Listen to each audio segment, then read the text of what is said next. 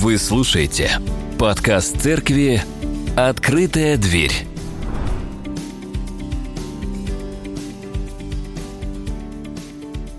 А, Я когда э, готовился к этой проповеди, я, знаете, говоря алчность или, ну, жад- жадность, другими словами, да?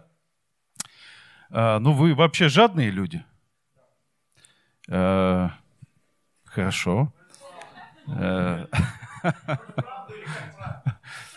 Э, Я хочу правду, конечно. Господи, как сложно нам. э, Но на самом деле это...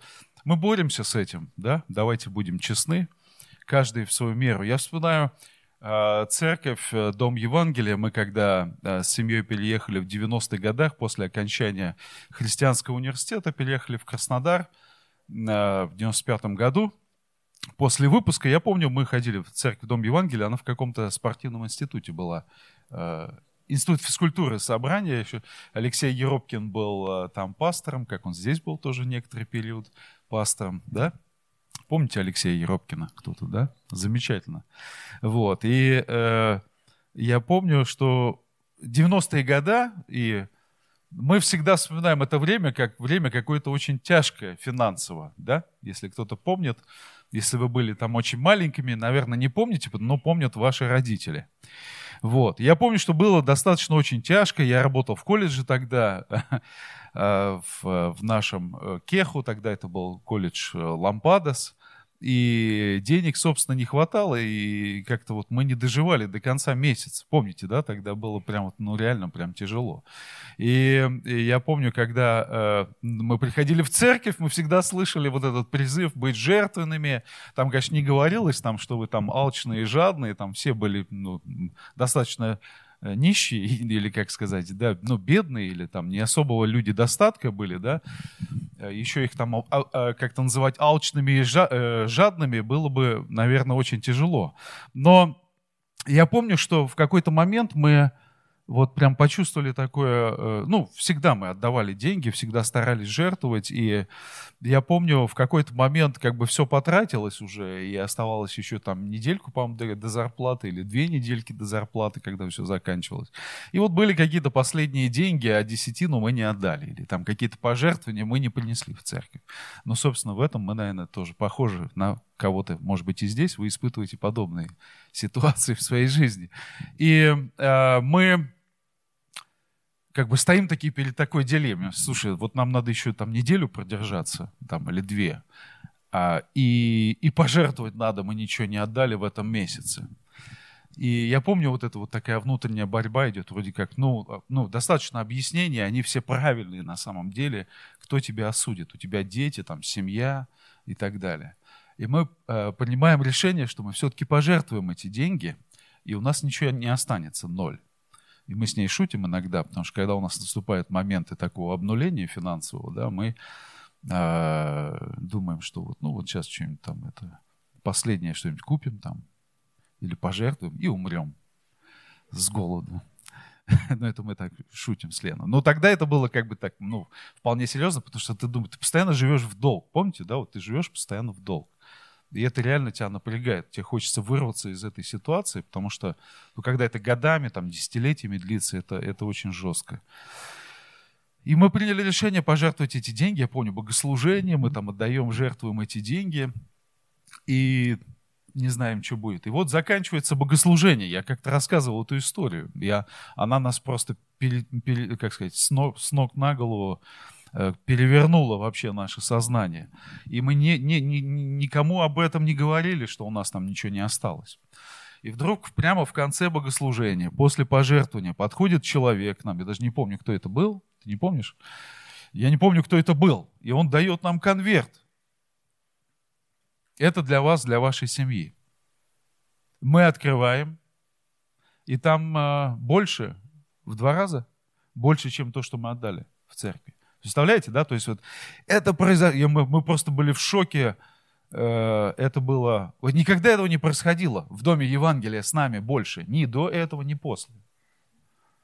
Но это было вот в тот момент, когда мы приняли решение э, вот что-то подобное сделать. Как бы, ну вот на крайние меры пойти, понимаете? Вот как бы, и там не было такого, сейчас я испытаю свою веру, или там молюсь, там Бог, воздай. Ну, было такое ощущение, да, Господь не оставит, что-то мы сделаем, там, кого-то займем, вернем, там, вот это вот рутинные твои операции. И вдруг это происходит с нами, это было просто невероятно, это нас просто потрясло. Это было замечательно. Что такое алчность? Алчность – это когда мы собираем и удерживаем. Алчность – это когда мы имеем избыток. Алчность – это когда мы э, имеем избыток и не отдаем.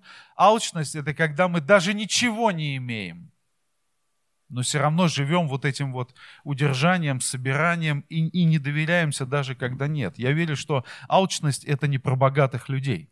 Помните, недавно была история, когда сейчас вот речь идет об экономическом кризисе в стране, и вот как-то в новостях прошло такое, что э, наши миллиардеры, у кого заблокировали счета там за рубежом, там в Англии, еще где-то, не знают, как они будут оплачивать э, ну, свои обслуживания своих домов, не, не могут нанять уборщицу, убирать свой большой дом там, и так далее. Не знаю, сталкивались с этим, да, в социальных сетях эти высказывания читать. Это не про этих людей, это не про эти ситуации. Алчность, когда Библия говорит об алчности или Бог говорит о жадности, Он говорит про всех нас. Это абсолютно не относится только к тем, у кого очень много денег. Это касается даже нас. Потому что я вот вспоминаю эту историю, когда мы были вот в этом борении, мы же тоже в каком-то смысле боремся с этой алчностью. Подде- э, нам поддерживать миссию, не поддерживать миссию. Нам вкладываться в нашу церковь или не вкладываться в нашу церковь. За, э, получим мы следующую зарплату или не получим мы следующую зарплату. Эта тема особенно становится опять актуальной сейчас, когда есть мест, место турбулентности, неопределенности, когда горизонт планирования у тебя сегодняшний день, завтра ты не знаешь, сегодня ты работаешь, завтра ты не работаешь. Но Бог-то не поменялся. Аминь. Понимаете? И вот именно в этот момент происходит испытание нашей веры. В церкви мы приняли решение, что вот до Пасхи проповедуем о семи смертных грехах. Да, не все смертные, но вот особенно смертные кстати, вот в, в, в церковной истории не просто так алчность и жадность, удержание да, у себя и не а отсутствие пожертвования какого-либо, это, это, это прям жесть. Это то, чем церковь страдала. Не надо напоминать вам, вы все изучали историю средних веков в школе, да? Помните, как это, э, э, ну, не знаю, там, золотые купола, приносим э, золотые монеты в церковь, там, а церковь становится еще богаче. Да? Э, индульгенции, когда э, в средние века там, папа решил построить какой-то очередной великий собор, и нужно было послать монахов по всей Европе, чтобы собирать деньги. Они тогда придумали такую штуку, когда говорили, что вот пока твоя денежка там а, падает вот в этот ящичек для пожертвования, душа твоего родственника спасается в этот же момент от ада, понимаете? И люди верили в это очень глубоко, но в 1516 году начали сомневаться, да? Лютер, реформация и, собственно, восстание революция э, и реформация во всей Европе, которая охватила и благословила страны европейского континента до сегодняшнего дня. То есть смотрите, что произошло в Европе. Бог-то уже не нужен, но это страны с максимальным там, валовым внутренним продуктом, с максимальной ценностью труда, да, который был основан на протестантской, на библейской, читай, этике. И мы приняли решение, что мы будем проповедовать об этом. Я подумал, представьте себе, чтобы в нашей стране вместо пропагандистских э, э, часовых, многочасовых телевизионных историй мы бы слышали призывы и осмысления вот в, в контексте семи смертных грехов. Наша бы страна поменялась. Я верю в это очень глубоко. Семь смертных грехов, один из них алчность, удержание э, вот этого богатства и отсутствие, как бы не жел... стяжание, стяжание себе, стяжание себе. Вы знаете, это даже проецируется на, вот в современном мире на комп... в компьютерных играх даже есть сегодня персонажи, которые вот описывают там алчность, там какой-то такой страшный персонаж, у него на спине там такой большой рюкзак, и он туда, он, все, что он делает, он только собирает, собирает, собирает и собирает, и не отдает. Какие другие синонимы есть в русском языке слову алчность? Давайте назовем. Или в Библии, а? Слебролюбие. Скупость. правильно. У меня еще 4-5 есть написано здесь. Скупердяйство не из моего вокабуляра, но добавим обязательно, да.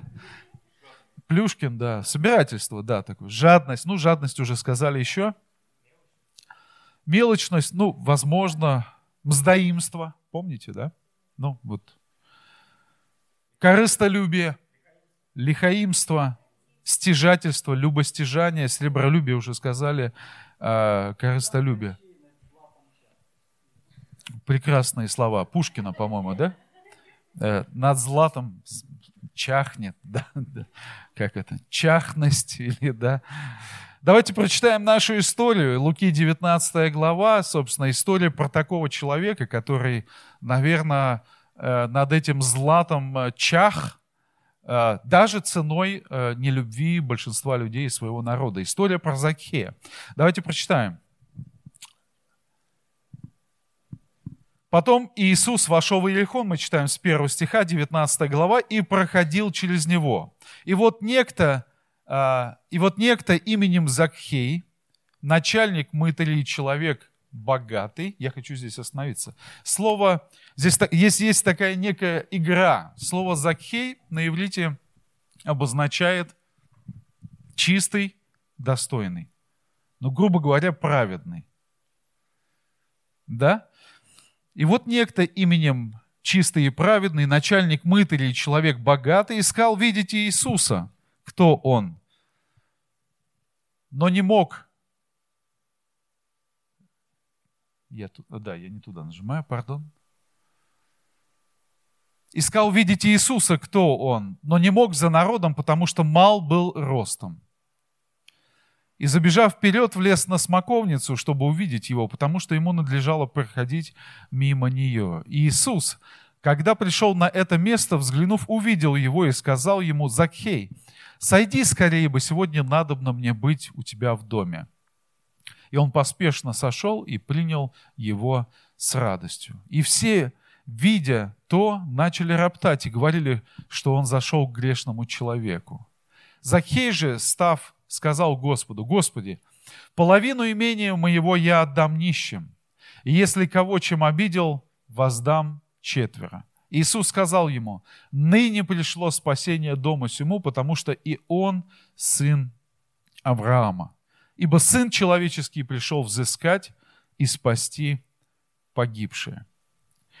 А, Давайте рассмотрим эту историю. Вы знаете, она здесь очень много таких вот и, э, в самой этой истории описаний всяких таких интересных. И посмотрим вот с точки зрения...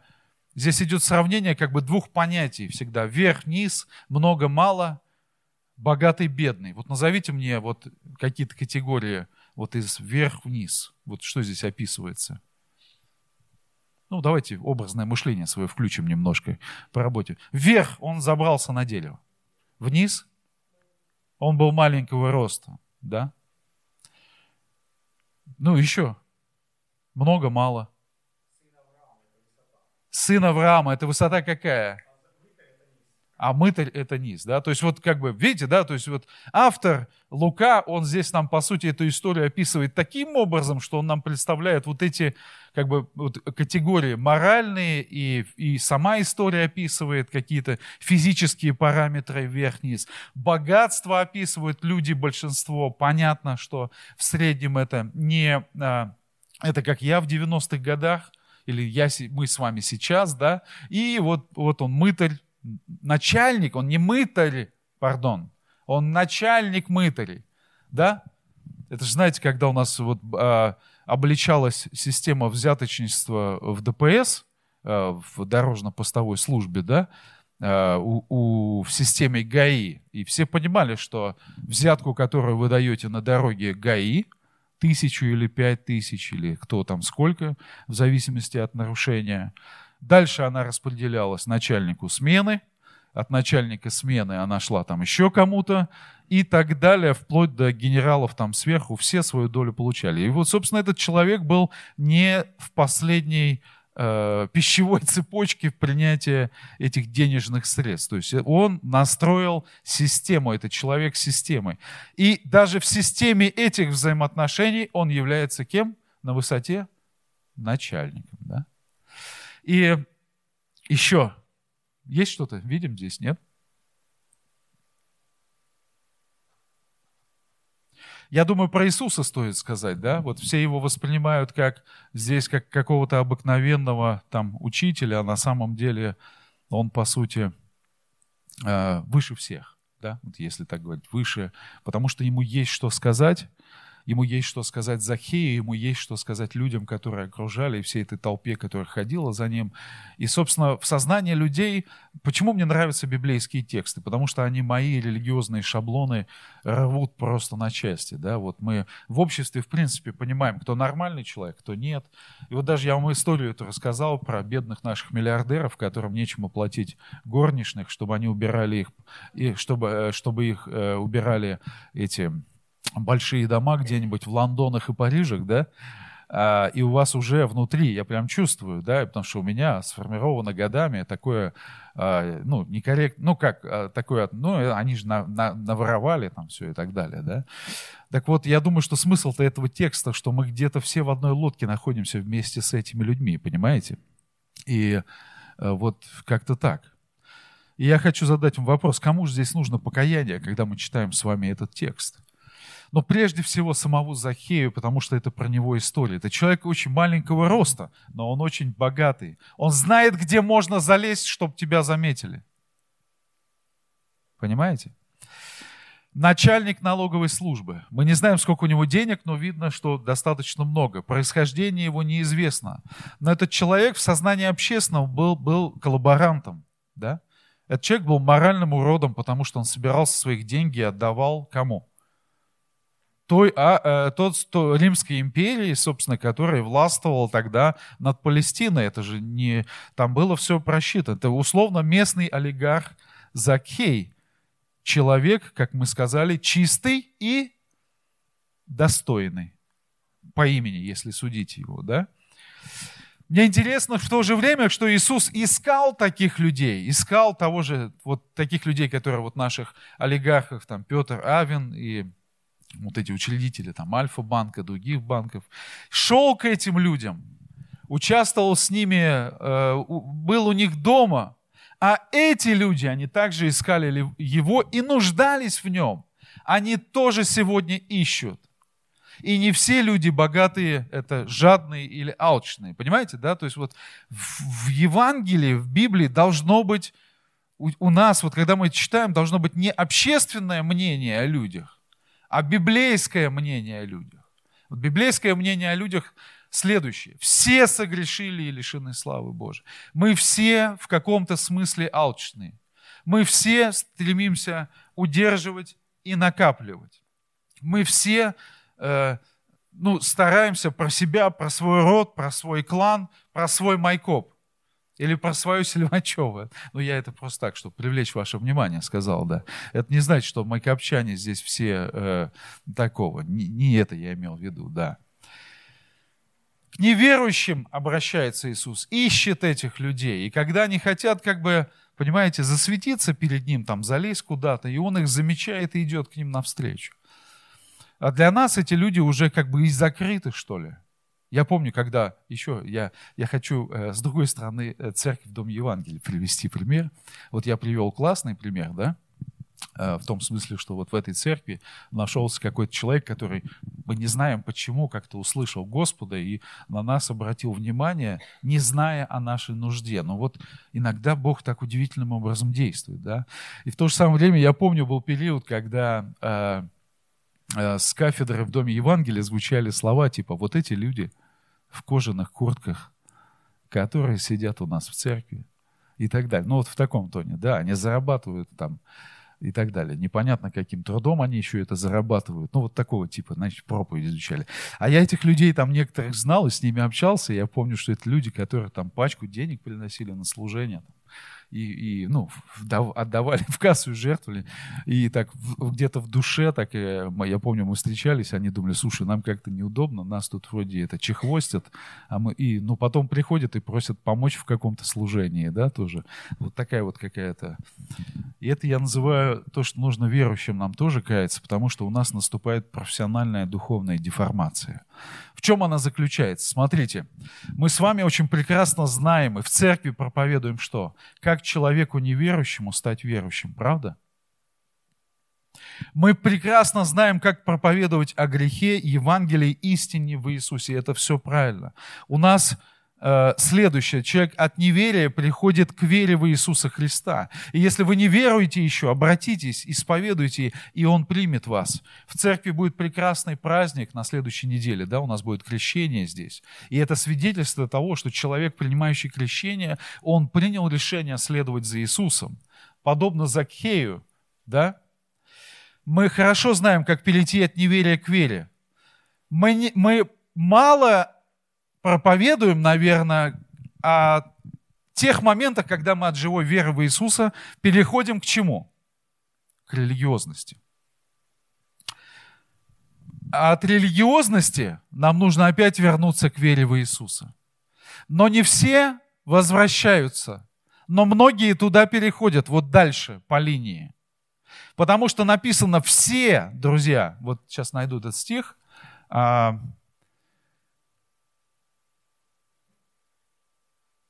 и все, видя, что он по общественным канонам религиозным зашел к неверующему человеку домой и стал с ним есть в сознании еврейской культуры, духовной культуры, это, знаете, как воспринималось? То есть ты, э, ну то, что он делал, да, там, то есть он зашел к этому человеку, значит, он разделил с ним хлеб, это значит, преломил с ним хлеб, это значит, что он заодно с ним, понимаете? Написано же в Писании, не общайся с такими людьми. И все, видя то, начали роптать и говорили, что он зашел к грешному человеку. В сознании людей были свои духовные авторитеты. И в этот момент, наверняка у некоторых людей, как бы, они же наблюдают за Иисусом, смотрят, как он себя поведет. В этот момент он у них как-то э, с высоты понизился, да, опять вот эти категории вверх-вниз. Понизился, упал в сознание, да. И все, видя то, начали роптать и говорили. Я думаю, что мы верующие с вами люди, я не знаю, может быть, Э, ну, по крайней мере, мы, мы все боремся с этим. Мы живем в плену вот этих ядовитых стереотипов, э, чтобы верующие не общались с такими неверующими. А он у него на вечер, на вечеринку пришел. И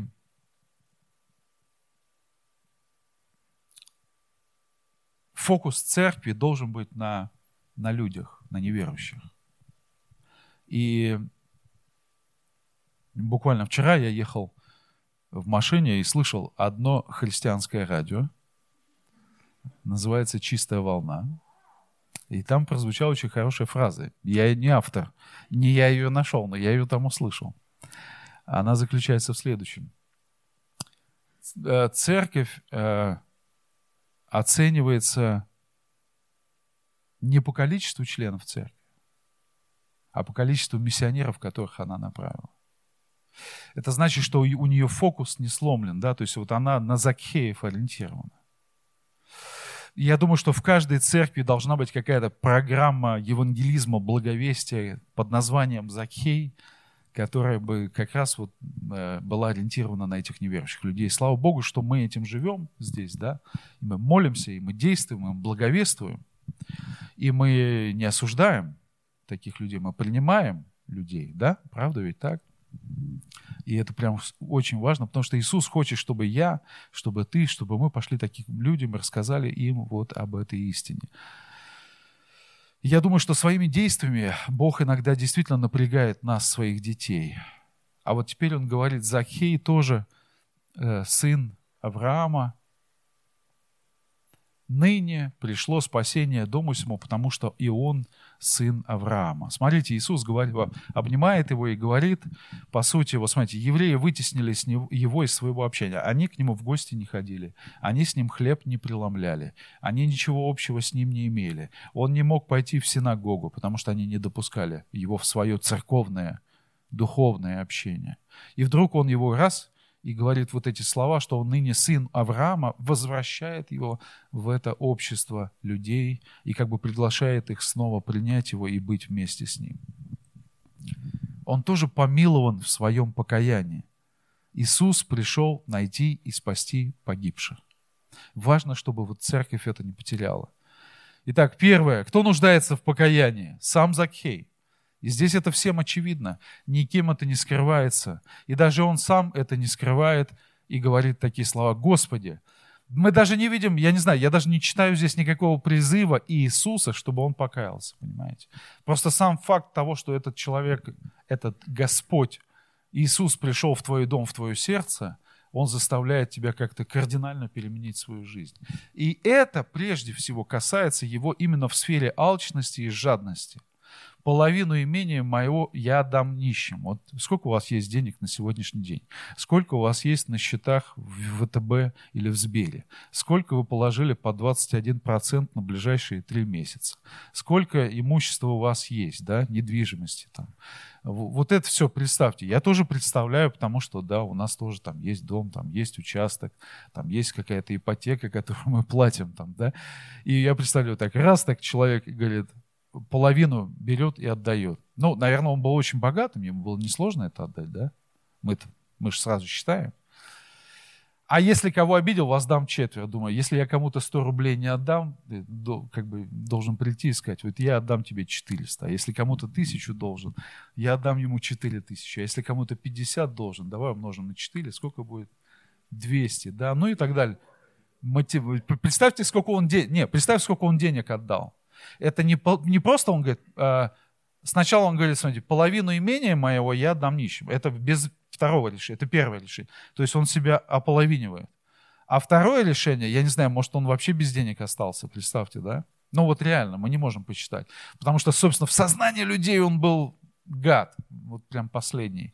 Потому что везде свою копейку человек умел собрать, выстроил систему собирательства, да, она работала прекрасно.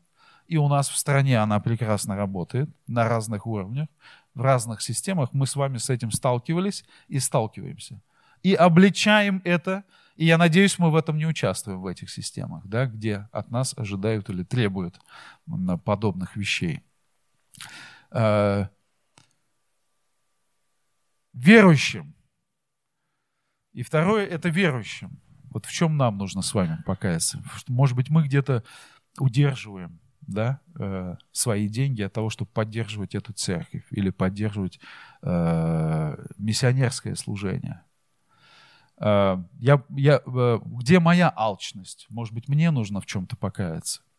Где я не жертвую, где я уже э, удерживаю. Приведу вам свежий пример, чтобы как-то вы тоже вдохновились, что на самом деле не все так плохо, есть много замечательных людей, которых Бог касается сердца, и это, мы не знаем, насколько эти люди верующие, но вот приведу пример. Сергей Федотович Давича рассказал вчера, его сын жил, служил, у него там школа пения, много лет жил в Киеве, и в результате войны э, пришлось покинуть, убежать во всех этих ситуациях. И они оказались в какой-то другой стране, да, и он пожертвовал, у него была машина, и он видел, какая-то семья нуждается в транспорте. Он пожертвовал свою машину да, этой семье и сам оказался без денег. Я так понял, там стоимость там, 3-4 тысячи долларов, там что-то такое. Да? То есть человек, находясь в нужде, находясь в стесненных обстоятельствах, я думаю, каждый отец бы этим гордился, когда узнал, что его дети, они так жертвенно участвуют в этом. Мы вчера были с ним на э, совещании Всесоюзного Содружества Иванских Христиан, он рассказывал эту историю. Я спросил разрешения, чтобы здесь, в, в контексте этой проповеди, принести этот пример. Он говорит, Вчера же я так понял, что ему позвонил э, Леонид, Леонид Агутин, внимание, Тимур Родригес, не зная о том, что он совершил, и пожертвовали Славе деньги, э, зная о его нужде, зная, что он должен убежать, просто в его жизненной ситуации. Он выступал на, на «Новая волна», знаете, такой музыкальный конкурс, он там пел, собственно, со всеми там Э, нашими украинскими селебрити познакомился и знает их всех. И вот они, зная его ситуации, пожертвовали ему в этой ситуации больше, я так понял, да, чем то, что он отдал вот этой семье. Это вот эта история из разряда вот нашей, как я в Доме Евангелия. Еще раз? На этой неделе, да, то есть буквально это произошло. Представляете? То есть это вот имен... какие-то известные, именитые люди позвонили отцу и э, благословили его. Это, это замечательно. Я еще один хочу э, пример прочитать. Это дочь Марины Цветаевой. Марину Цветаеву знаем мы, да, то есть нет? Поэтесса. Молодцы, да. До, ну, Марину Цветаеву мы знаем, вот у нее была дочь э, Ариадна Эфрон. И э, она шла по этапу, ее арестовали, по-моему, в каком-то году и вот там из одного лагеря ее перемещали в какой-то другой лагерь, и там подошел какой-то человек к ней, проявил сострадание, они же там, э, э, и дал ей какую-то пачку сахара и там 300 рублей денег. Ну, тогда это какие-то там такие приемлемые, более-менее дела. И она пишет э, такие слова. Человек этот, вот я нашел свидетельство, высокий, худощавый, с живыми, веселыми глазами отвечает – вот мое имя вы все... Она хотела ему как-то потом, после, когда уже освободиться, или там через родителей как-то вернуть эти деньги. Он говорит, мое имя вы все равно забудете за долгую дорогу. Но если и не забудете, ему уже напишите, он мне вернет долг, в кавычках то денежный перевод меня не застанет. Сегодня мы здесь, а завтра там. Бесполезно все это, он говорит. Не надо возвращать. Но как же, говорю я, кому же мне вернуть? Я не могу так просто взять эти деньги. Когда у вас будет возможность, отвечает он, вот это вот, вот человек дает пример, я хочу его в церкви прочитать. Когда же будет у вас возможность, в скобочках, в кавычках он пишет, верните тому, кто будет так же нуждаться, как вы сейчас. А тот, в свою очередь, вернет совсем другому. А тот третьему. На том и стоим, милая девушка, так и живем. Разве это не евангельская истина. Понимаете, да? То есть вот, вот в этих словах э, пишется, она дальше пишет такие слова, он поцеловал мне руку и ушел навсегда. Не знаю до сих пор, кто он, как его зовут. Но долг этот отдавала десятки и сотни раз и буду отдавать, сколько жива буду. Сахар и деньги спасли мне жизнь в течение почти трехмесячного этапа. Вот это пример, который э, вдохновляет жертвовать участвовать э, в помощи беженцам, на котором мы собираем в церкви здесь. И наш союз в этом участвует. Это приятно, отрадно видеть и слышать. И какие-то видео и текстовые свидетельства вы слышите и, и, и, и поддерживать церковь. Слава Богу. А, про чистую волну не могу не сказать. В каком смысле? Каждый день вижу. Я думал, у нас э, прекратятся вообще пожертвования онлайн. Но я вижу, как каждый, каждый день практически поступают деньги на счет. Кто-то 300, 500, кто-то 100 рублей жертвует, чтобы мы продолжали вещать добрую весть и слово примирения людям. И для меня это прям вот, ну, для нашей команды всей потрясающий пример, слава Богу. Сегодня мы можем принять это решение, сегодня мы можем заглянуть снова в свое сердце, прочитав этот текст, сравнив себя с Закхеем, посмотрев на свою жизнь сверху, с точки зрения вот этих категорий, которые Лука преподносит нам, что, что такое низко и что такое высоко, понимаете? Вот как бы вот эта история меняет нашу систему ценностей и восприятие отношения к деньгам, к людям, что такое низко, а что такое высоко, что такое ценно, а что такое бесценно. И, и, и это классно. И я хочу вам сказать еще одну вещь. Если мы в течение трех дней с вами не применили то, что мы слышим здесь, неважно, мою, другую, любую другую проповедь, слово, вдохновение, побуждение, то мы на 90% не сделаем это никогда. Почему? Потому что закон греха и смерти никто не отменял еще. Но есть другой закон. Закон Иисуса, закон жертвенности. Все эти пороки излечиваются деянием конкретным, принятым решением, словом, сказанным в молитве и изменением жизни нашей. Аминь.